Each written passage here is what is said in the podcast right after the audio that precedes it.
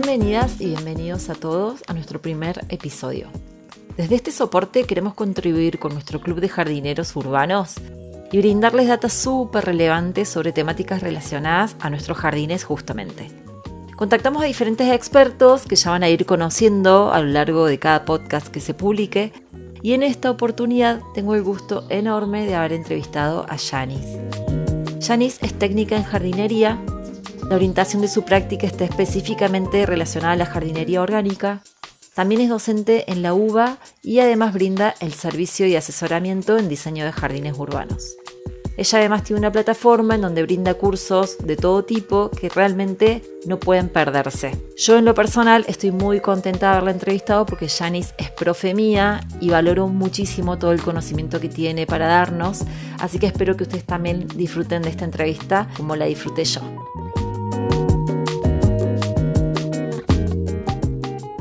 En esta oportunidad contacté a Janice para abordar una temática fundamental en jardinería urbana, los sustratos, que básicamente son la tierra que alimenta y sostiene a nuestras plantas. Así que espero que tengan toda la info relevante que necesitan, que estoy segura que así será, y que lo disfruten como lo disfruté yo.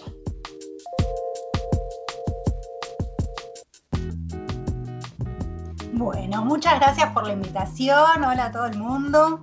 Soy Janice, soy técnica en jardinería. Estudié en la Facultad de Agronomía de la UBA, donde hoy también soy docente quienes ya me han escuchado presentarme saben que este, esa presentación la tengo, ya la tengo prefabricada y sale siempre. Em, hace ya, mm, van a ser 13, 14 años que, que trabajo como jardinera. Empecé haciendo mantenimiento de jardines, después seguí haciendo diseño, intervención y mantenimiento.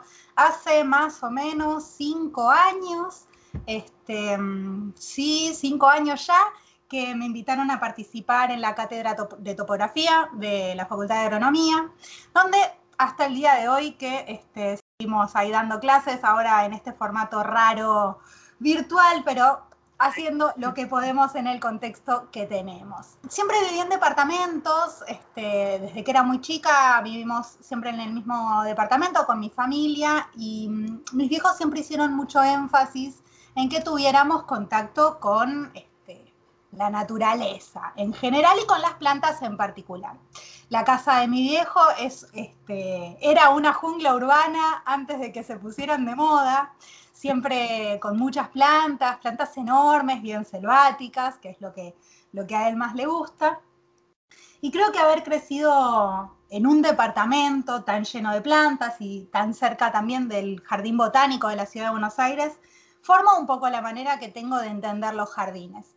Me parece súper fundamental eh, que derribemos el mito de que un jardín se hace en tierra, un jardín puede crecer en macetas tranquilamente.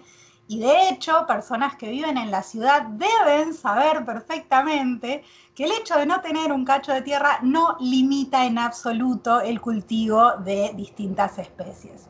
Así que me parece todos estos este, proyectos, todas estas este, difusiones que, se están haciendo cada vez más de la, jardinería urbana, ¿sí? me, parecen, me parecen fantásticos, porque de hecho a través de la crisis ambiental tan importante que estamos atravesando, ¿no? Estamos este, viviendo como, como generación una pandemia que va a dejar marcas no solo físicas y psíquicas, sino también históricas, económicas, sociales, socioculturales. Me parece que no es menor eh, el momento histórico que estamos atravesando para ser este, actores y actrices protagonistas del cambio, ¿no? De un cambio hacia una vida más más sostenible, hacia un paradigma productivo en armonía con la naturaleza. Bueno, iremos elaborando este, a lo largo de nuestra conversación, ¿no? Pero me parece súper importante partir de esta base del impacto positivo, del inmenso impacto positivo que tienen los jardines en la ciudad.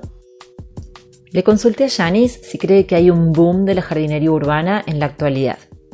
Bueno, por un lado, eh, me parece que nada, nada sale de ningún lado, todo está concatenado y, me parece, bueno, en este contexto concreto estamos ahora charlando un 10 de noviembre de 2020, eh, se acaba de levantar la cuarentena en la ciudad de Buenos Aires, ahora estamos con el distanciamiento obligatorio, pero ya no en cuarentena, pero atravesamos desde fines de marzo un confinamiento muy estricto. Y bueno, justamente las personas que vivimos en la ciudad, que no tenemos la posibilidad frente a esta situación concreta de salir al parque, de tener nuestra cotidianeidad, empezamos a tomar conciencia, algunos más que otros, este, algunos más que otros, de la falta ¿no? que nos hace ese contacto con la naturaleza. Y entonces veo, lo veo muy este, en todos lados, ¿no? No solo la cantidad de, de proyectos y propuestas que estuvieron surgiendo en estos meses, sino la necesidad concreta, ¿no? Una persona que tenía un potus este, y capaz un palo de agua, un ficus, de repente hoy empieza a contar y tiene 20, 30, 50, 100 plantas nuevas que, que fue sumando a la familia verde durante el confinamiento. Me parece que es justamente empezar la emergencia, ¿no? Que nos pone en evidencia la necesidad que tenemos de naturaleza. Y bueno, yo me animo a ir un poco más este, y a plantear que no es que tenemos necesidad de naturaleza, sino que somos naturaleza y al estar em, justamente confinados y confinadas, esta, esta restricción a, volver a, estar en comunidad con, con la naturaleza, nos hace, nos obliga a traer a la naturaleza dentro de casa que de alguna manera siempre fue mm, mi motor, ¿no? Y retomo esta idea de que somos naturaleza y que la naturaleza no está allá fuera de nuestras casas, sino que la naturaleza está dentro nuestro y al conectar con esa naturaleza propia es que empieza a aparecer esta necesidad de verde. Bienvenido sea, bienvenido sea que, tomemos conciencia de, esto, de, de, que la naturaleza es salud, ¿no? Y que necesitamos estar en contacto con, con plantas y animales para, estar saludables. Totalmente. Janice, ¿a qué, ¿a qué llamaríamos jardines urbanos? Bien. justamente a lo que haces. Yo me dedico a los jardines urbanos y la gran diferencia entre un jardín urbano y un jardín suburbano o un jardín rural es principalmente el tamaño. ¿sí? Los espacios pequeños em, plantean ciertos desafíos que las grandes extensiones eh, no plantean. Bueno, por supuesto que eh, jardines grandes tienen sus propias este, problemáticas.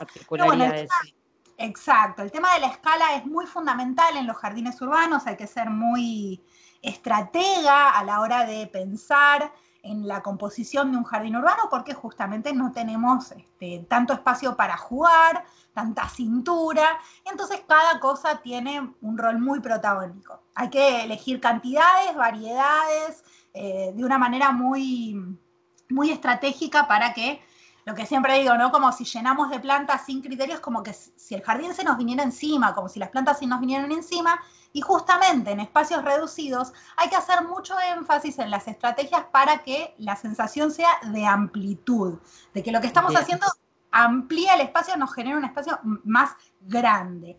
Eso por un lado y por otro lado es muy característico de los jardines urbanos, esto que decíamos recién, ¿no? De las plantas en maceta.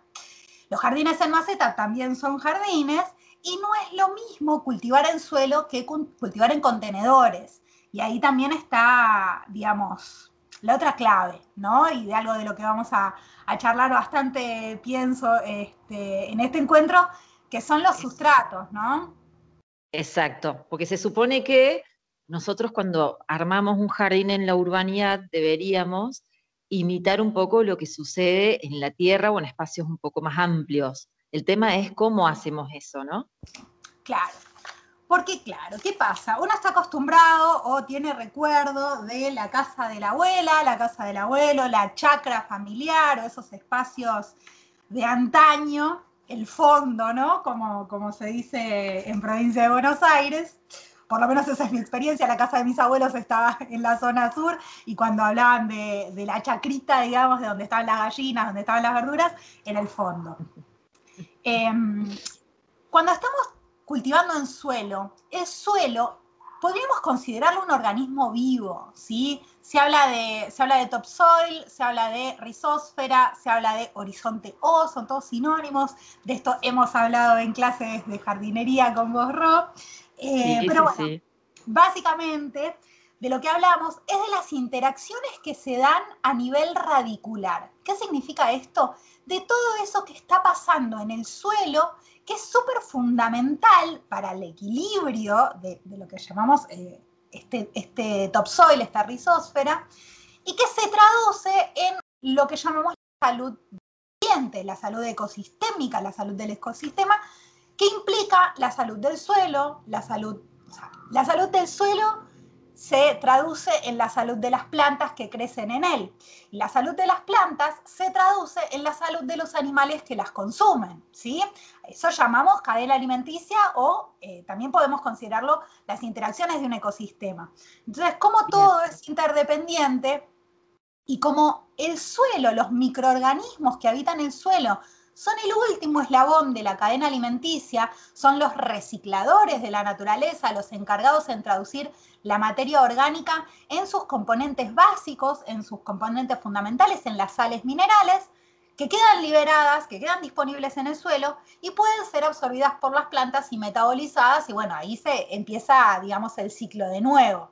Así que la, lo que pasa en el suelo es algo que se da más allá de lo que podamos interactuar los seres humanos, bueno, ni hablar de todos los daños del, sistema agroindustrial, ¿no? Que bueno, ya hablaremos de eso, pero digamos, estas son acciones naturales, lo que pasa naturalmente en el suelo, este ciclo infinito de autorregeneración. Después, bueno, aparece el ser humano con sus ideas de productividad y empieza a este, hay un docu que recomendaste con respecto a eso que lo explica muy claramente. Es hermoso ese documental, se llama Kiss the Ground, lo subieron hace poco a Netflix, está también para ver, este, un si se busca un poquitito, en Google se encuentra fácil, también está bastante fácil para descargar por torrent, pero bueno, esas son todas cosas ilegales, así que yo no les dije nada, está para ver por Netflix si tienen la suerte de tener el servicio eh, para verlo. La verdad es que está muy bien explicado y justamente de lo que habla es de lo fundamental de la actividad biológica del suelo. Y bueno, yo como jardinera orgánica, eh, el principio del manejo orgánico es que trabajamos con el suelo y no con las plantas. Y esto puede sonar muy loco. Eh, el tema es justamente que se vuelve obvio cuando, cuando nos lo explican. Pero como nadie nos lo está, nos lo está explicando, no tenemos por qué saberlo. Cuando vos no tenés biodiversidad, estás generando algo que es antinatural. ¿A qué me refiero con biodiversidad? Biodiversidad tenemos cuando hay distintas especies interactuando y sucediéndose en el ciclo natural de los cultivos. La famosa rotación de cultivos de eh, la historia de la humanidad, ¿sí?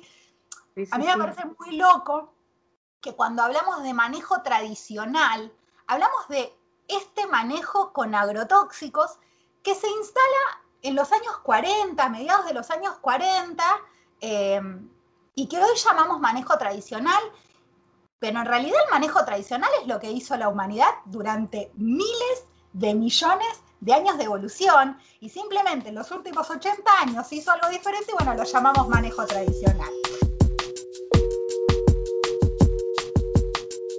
La biodiversidad es fundamental para el equilibrio de un sistema.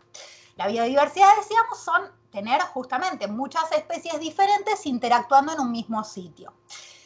Cuando nosotros tenemos esa situación, podemos hacer este principio orgánico de alimentar el suelo. Alimentar el suelo es darle la materia orgánica que necesitan estos microbios, estos microorganismos, para que ellos se encarguen de todo esto que decíamos a nivel radicular.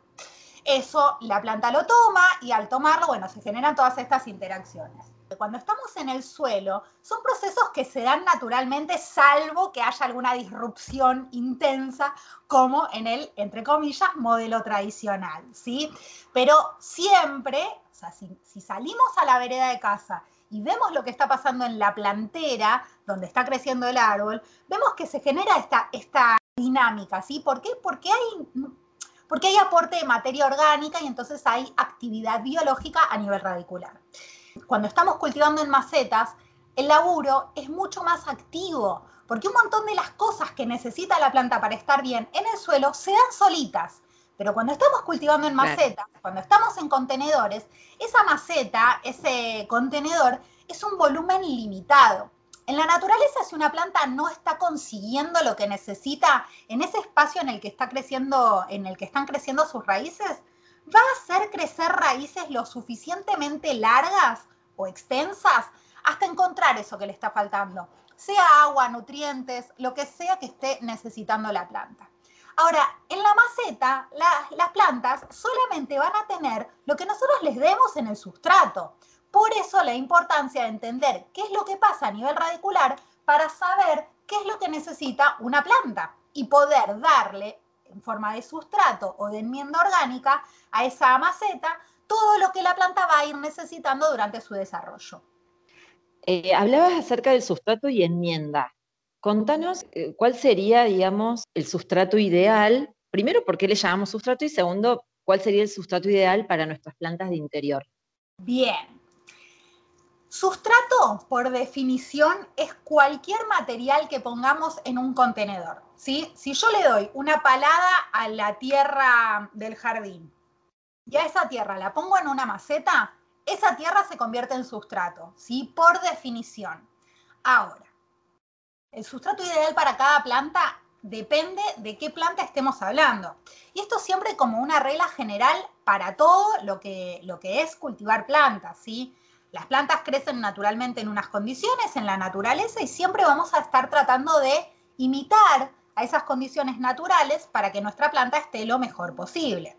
Entonces, si yo estoy cultivando, bueno, por ejemplo, una planta de interior, que las plantas de interior no existen, ¿sí? O sea, en la naturaleza no existen los interiores. Un interior, no sé, una cueva, y en una cueva no hay sol, y sin sol no pueden crecer plantas, ¿sí? Entonces, ya partiendo de la base que estamos hablando de comillas, planta de interior, comillas, este, ¿qué significa que una planta sea de interior? Y bueno, el 90% de las plantas de interior son plantas que crecen, eh, son plantas tropicales, ¿sí? Son plantas de la selva. Entonces, ¿cómo es la selva? y la selva es húmeda, es cálida, tiene un suelo muy este, heterogéneo, eh, muy liviano, muy poroso, con alto contenido de materia orgánica, eh, una cantidad de características que queremos replicar. ¿Cómo las podemos replicar? Buscando justamente eso digamos, a nivel ambiente, bueno, habrá que generar este, las condiciones de luz y humedad, y de humedad que necesite la planta. Pero a nivel radicular, lo que hay que hacer es imitar justamente cómo sería el suelo en una selva. Que como les decía, o sea, es, es este, muy poroso, es un poco de arena también, pero sobre todo tiene alto contenido de materia orgánica. Y la materia orgánica es naturalmente ácida. Por lo tanto, vamos a estar buscando un sustrato que sea liviano, poroso, con alta capacidad de retención de humedad y además un pH ligeramente ácido. A mí me gusta usar resaca de río para las plantas de interior. Eh, es cierto que esto es algo que, me dicen bastante. La resaca de río puede tener em, altos contenidos de metales pesados, ¿sí? Porque la resaca de río es la materia orgánica que queda acumulada en los bordes, de, en los bordes del río después de una crecida. Y claro, los ríos pasan por donde están todas las fábricas, bueno, todas las cosas que ya se saben, y bueno, tienen contaminantes. Es cierto. Ahora, también es cierto que las plantas tienen eh, la capacidad de compartimentalizar los tóxicos. ¿Qué significa esto? Que si ingiere, o sea, como si ingresa en el cuerpo de la planta un contaminante, la planta tiene la capacidad de generar dentro de su cuerpo una especie de, em, celda a la que va a generarle una cobertura de eh, células muy duras y la va, a generar como una especie de cápsula en la que queda contenido ese contaminante. Entonces, preferible que el contaminante esté retenido en el cuerpo de una planta a que esté libre en el suelo para eh, seguir, estando en el agua, por ejemplo. Así que sí, es cierto que la resaca de río puede tener este, metales pesados, pero si, si lo pensamos así, el, agua de la canilla quizá también pueda tener metales pesados. Tal cual. Entonces, bueno. ¿en, qué, en qué, digamos, en qué medida utilizas la resaca de río?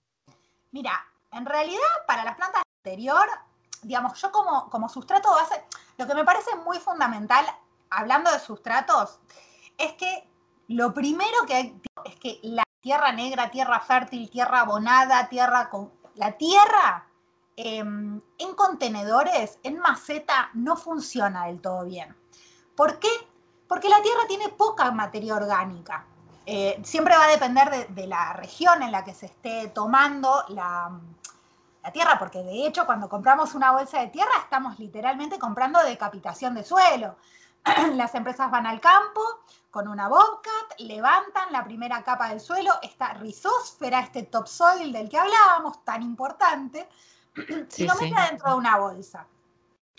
Ahí no solamente estamos limitando las interacciones de los microbios, sino que también estamos limitando la incorporación de materia orgánica. El suelo tiene poca materia orgánica como parte constitutiva porque tiene aporte constante, porque caen hojas, porque mueren animales, porque mueren plantas y todo eso se va volviendo parte del suelo gracias a la acción de estos microbios, ¿sí?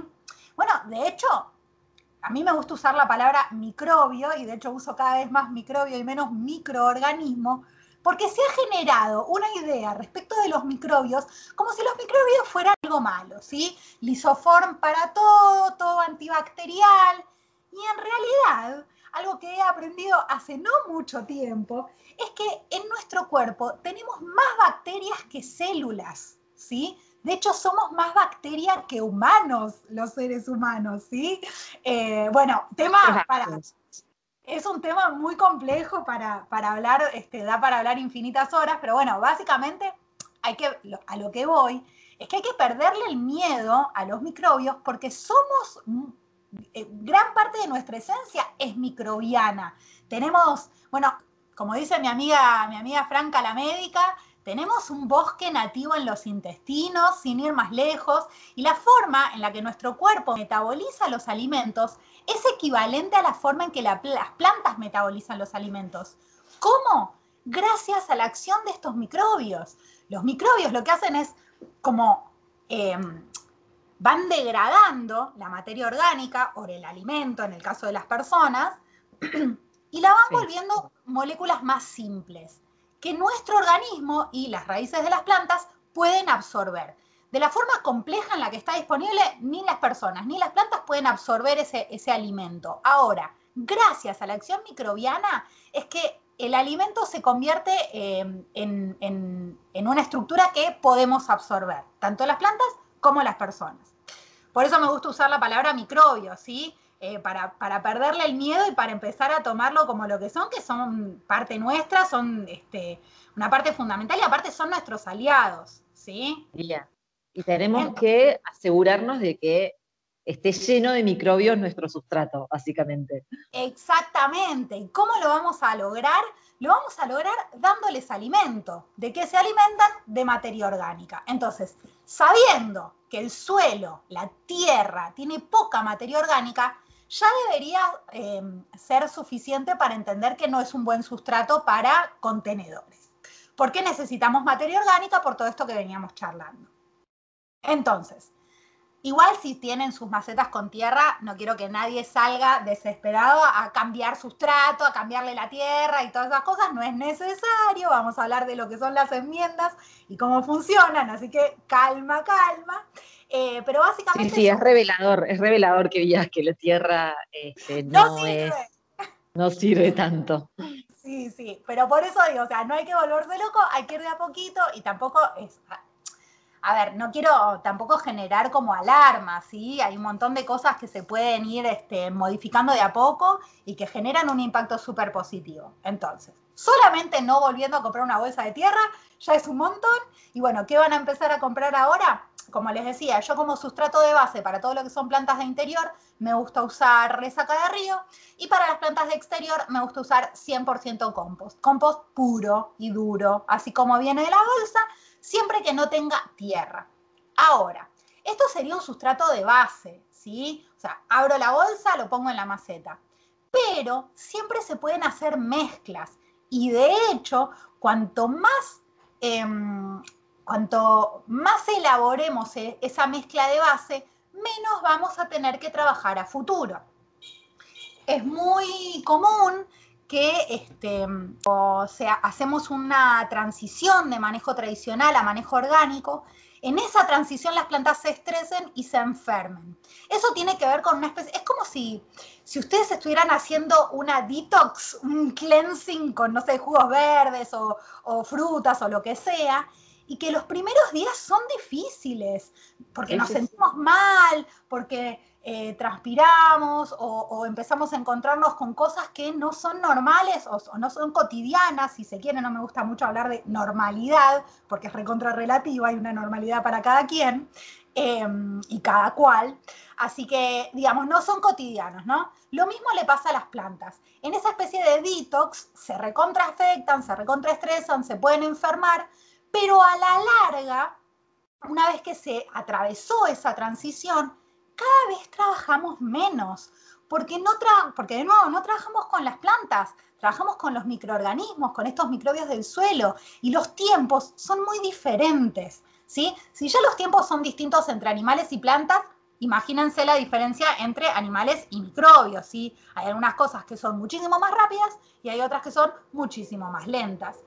Entonces, les decía, como sustrato base, me gusta usar para plantas de interior eh, resaca de río porque es un poco más ácida y además es más, em, es más esponjosa que, eh, como más liviana, diría, que el compost. ¿Janis, el total del volumen, el total del volumen con resaca o podemos combinarla con algo más?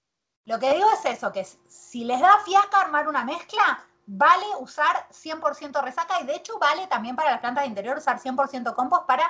Em, para no complicarse tanto, ¿no? También arrancar es un cambio muy drástico. Entonces digo, si quieren después ir complejizando está buenísimo, pero me parece que lo mejor es ir de a poco, ¿sí? Porque si hacemos cambios muy drásticos, después es, es difícil sostenerlos.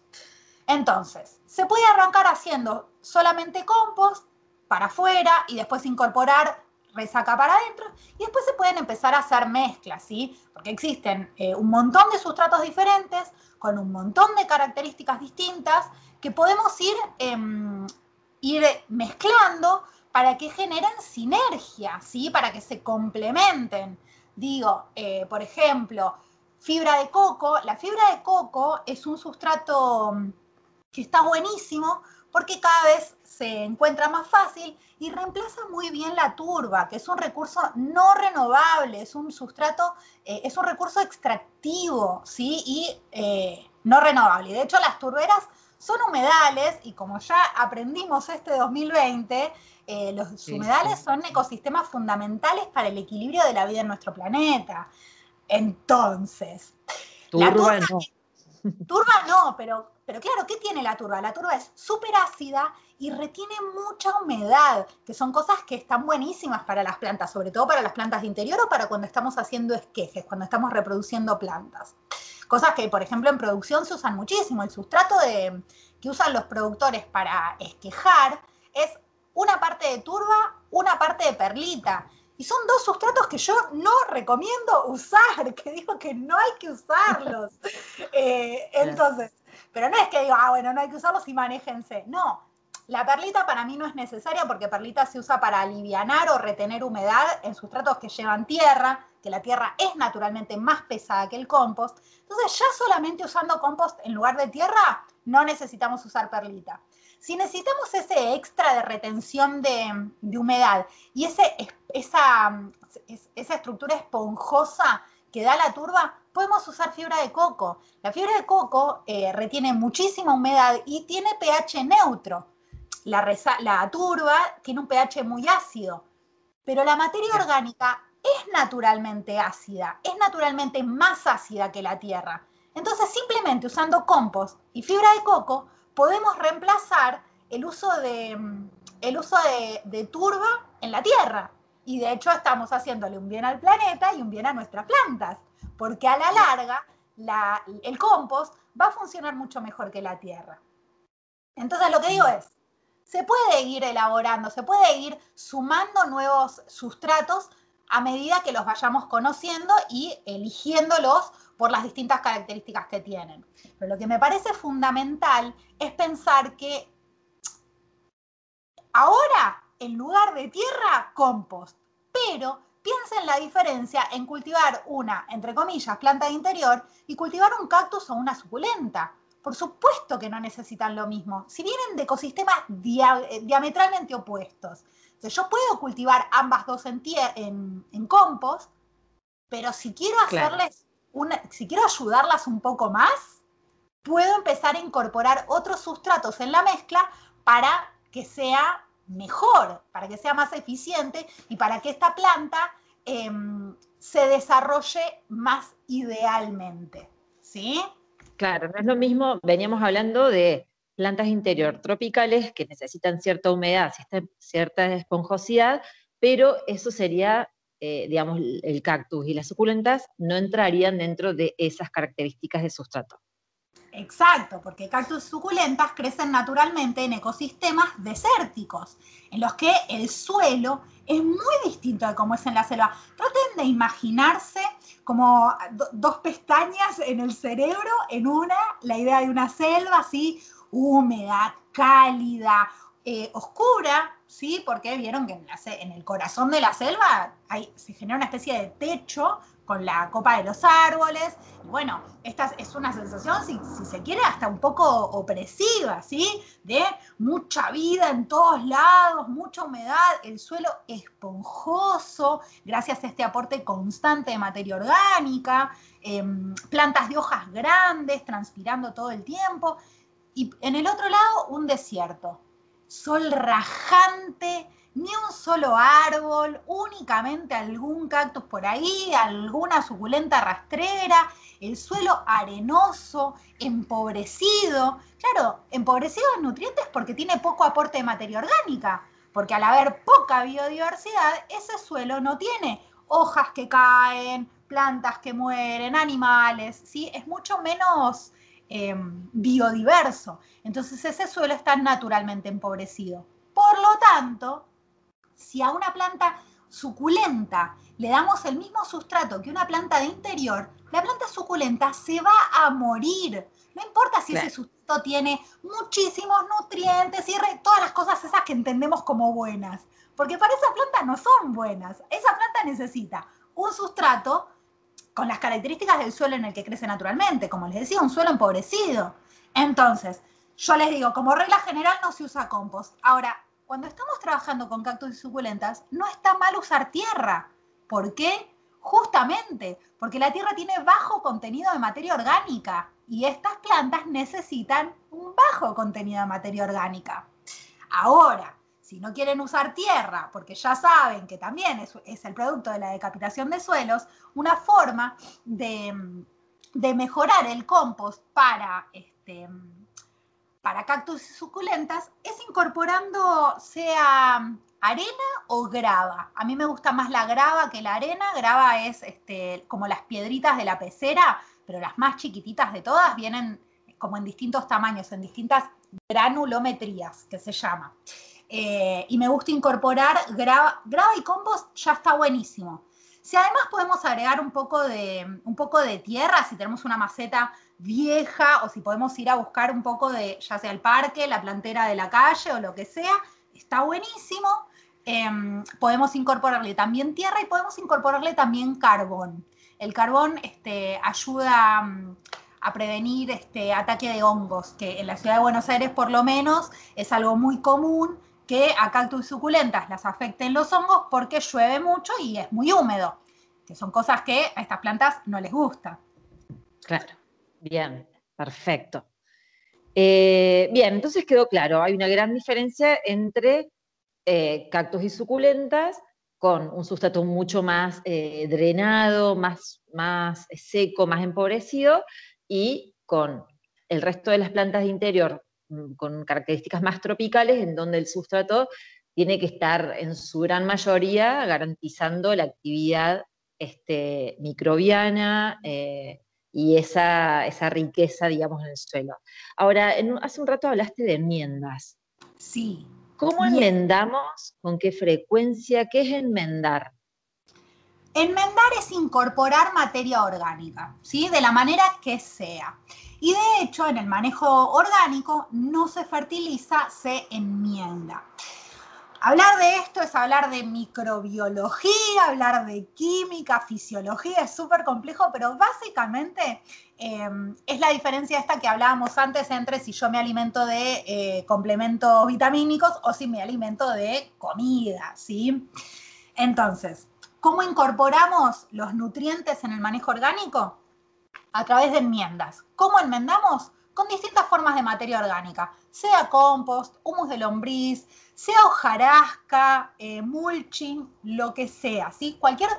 La materia orgánica es todo lo que proviene de algo que estuvo vivo en algún momento, ¿sí? Y se convierte en materia orgánica, en esas sales minerales, esos nutrientes que son como los fundamentales, ¿sí? a ver, pensemos en la tabla periódica de los elementos, ¿sí? Son esos elementos, carbono, em, cloro, hierro, hidrógeno, ¿sí? Eh, pero bueno, en forma de sales, en forma de iones, o sea, como interactuando entre ellas. Entonces, cuando hablamos de enmendar, sería como esto, de, eh, sería el reemplazo orgánico de la fertilización, porque de nuevo, y de nuevo, en macetas, en contenedores, la enmienda es fundamental, porque volvemos, en la tierra, si estamos cultivando en suelo, llega el otoño, caen las hojas de los árboles y esa enmienda alcanza para todo el año, la enmienda de la incorporación de todas esas hojas que se van a ir degradando durante los meses del invierno, ¿sí? Ahora, eh, si estamos en una huerta, en tierra, como la huerta es productiva, estamos poniendo plantas que están sistemáticamente extrayendo nutrientes, es muy fundamental enmendar en la huerta en suelo. Ahora, si en macetas no enmendamos, nuestras plantas más tarde o más temprano morirán. ¿Por qué? Y porque estos microbios que viven en el sustrato se van a alimentar de toda la materia orgánica que haya disponible hasta que no haya más. ¿Y, por qué no va a haber más? Y porque nosotros que somos quienes las estamos cuidando no estamos incorporando esa materia orgánica. Cuando esa materia orgánica se acaba, los microbios se quedan sin alimento, mueren y por consecuencia muere también la planta.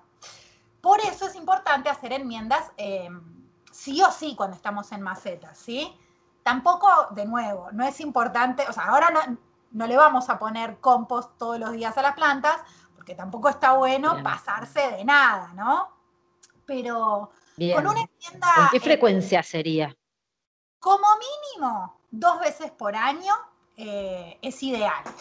Una vez por año, si son muy fiaca, también es suficiente, pero esa tiene que ser una, enmienda muy rica.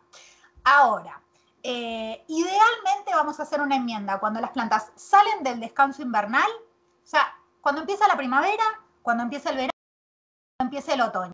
No así cuando empieza el invierno porque no queremos estimular a las plantas cuando empieza el invierno, porque queremos dejarlas descansar, queremos acompañar a los ciclos naturales. Bien. Con esa, un puñadito de, humus de lombriz tres veces por año es suficiente. Cuando se trata de enmienda, no te podés pasar, porque no es como los fertilizantes, que si yo le doy demasiado, la planta lo chupa todo y se puede, se puede morir.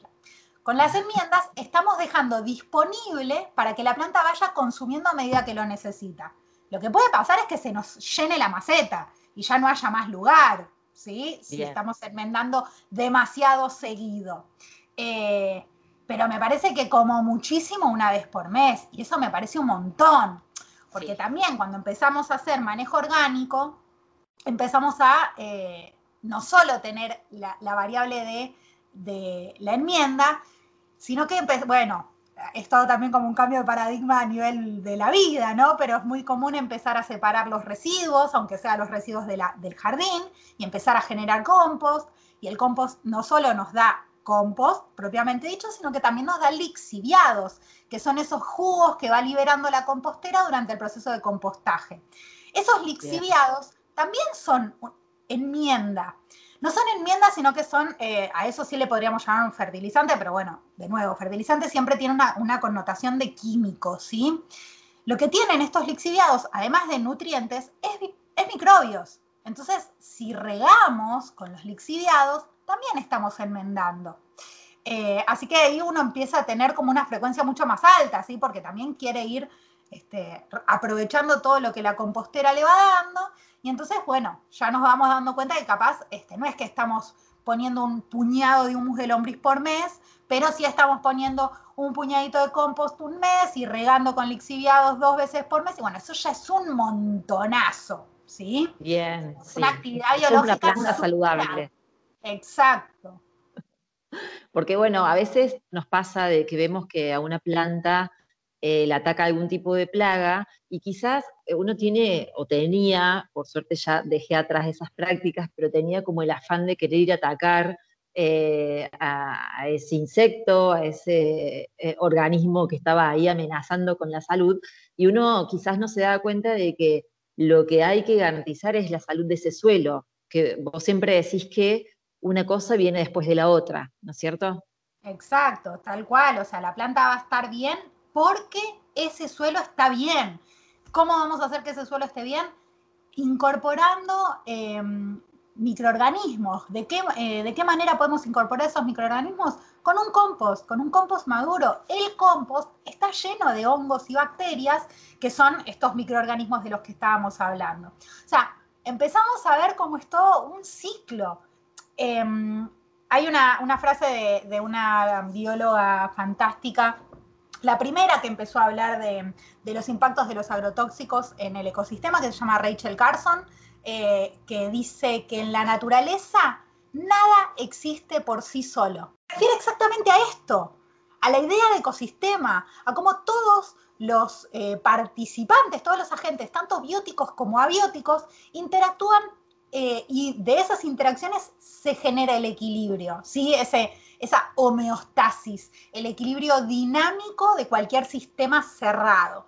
Y bueno, si empezamos a razonar en todas estas cosas, empezamos a ver cómo se, cómo se desprende esta idea de ecosistema y cómo la importancia es intentar sostener ese equilibrio em, dinámico, ¿no? Ser, este, y bueno, y, intervenir lo menos posible y dejar que los procesos se den naturalmente. Sí, te escuché también decir que, si una planta se encuentra bien, y la vemos aparentemente bien, por más de que tenga algún que otro bichito eh, posicionado en sus hojas, eh, y ella está saludable, no hay que intervenir. Intervenir cuando realmente está en juego su salud, pero si no, no. Y eso también es uno de los principios ¿no? de la jardinería orgánica. Claro, y, ahí eh, me parece fundamental estoy como mucho con, las equivalencias entre lo que pasa con las plantas y lo que pasa con las personas, porque estamos este, armando justo una, va, armamos, vamos a dar una clase, después si quieren les cuento un poquito más sobre salud ecosistémica con mi amiga la médica, así que estoy como mucho con esos, esas equivalencias entre las plantas y las personas. Me encanta. Eh, pero no es esa idea, digamos, que la salud es la ausencia de enfermedad. La salud no es la ausencia de enfermedad, la salud es mucho más que la ausencia de enfermedad. Entonces, ¿qué es la salud de una planta? Y es mucho más que, que no haya cochinilla algodonosa, ¿sí? De hecho, hay, un dicho hermoso que, me encanta, que me encanta recordar, que dice que si no hay nada comiéndose tu jardín, tu jardín no forma parte del ecosistema. Entonces, también otra de las consecuencias de la vida en la ciudad, ¿no? De, de ¿qué es, ¿Qué es una planta sana? ¿Qué es un jardín lindo? ¿Qué es una maleza? ¿Qué es un yuyo? Empezar a, empezar a desafiar estas ideas, estos conceptos y empezar a, tratar de pensar con una, visión más justamente ecosistémica. Em, yo siempre cuento el ejemplo de, de, una clienta mía que ella estaba muy preocupada porque tenía unos jazmines con cochinilla, ¿no? Y que ella me decía, pero la cochinilla no se va, la cochinilla no se va.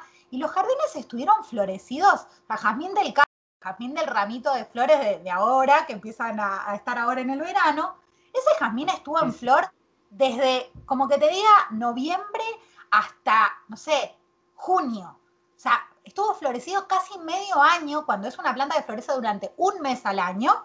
Esa planta está feliz, está todo recontra bien, eh, creciendo increíble, se había vuelto una mata inmensa, las hojas enormes, verde oscuro, ni una sola hoja amarilla, un jazmín del cabo, que son cloróticos por naturaleza, eh, pero la planta tenía cochinilla y ella estaba muy preocupada por la cochinilla, hasta que mm, después de muchos meses de cosechar flores constantemente, terminó de entender que esa planta estaba bien. O sea, yo tuve que explicarle en qué situaciones florece una planta, eh, que claro, las plantas, florecer para una planta es una inversión de energía muy grande. Entonces la planta va a hacer esa inversión solo si puede.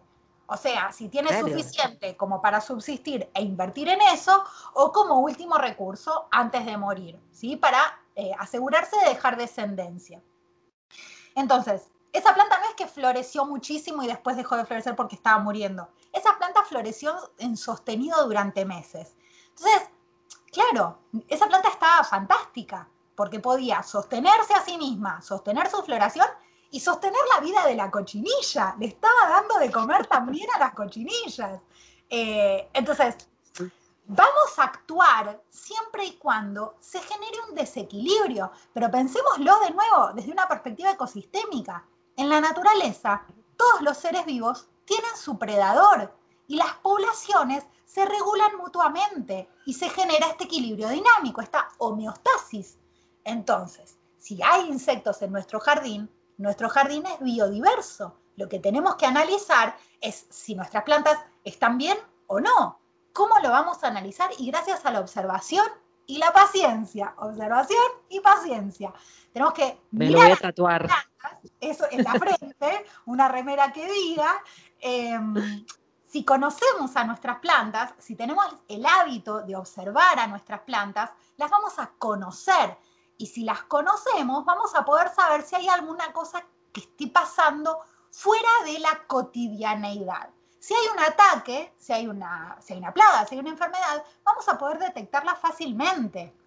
Y bueno, después entra este, todas las variables de lo que llamamos el manejo integrado de plagas y enfermedades, que son una batería de, prácticas que podemos hacer antes de tener que combatir a la plaga. ¿sí? Existen un montón de, tareas que son preventivas y después que son de control, y si el control no es suficiente, bueno, recién ahí las combatimos.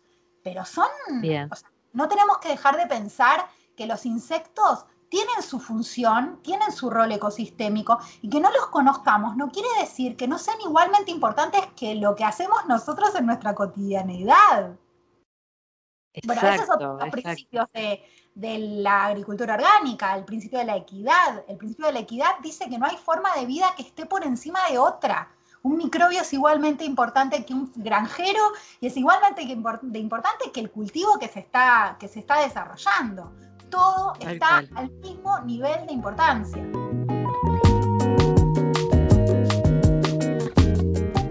Llegamos al final de este podcast con muchas ganas de seguir hablando con Janice, así que seguramente la contactemos para hacer un par de podcasts más, porque realmente su sabiduría es muy importante para nosotros. Muchas gracias por acompañarnos y nos vemos la próxima.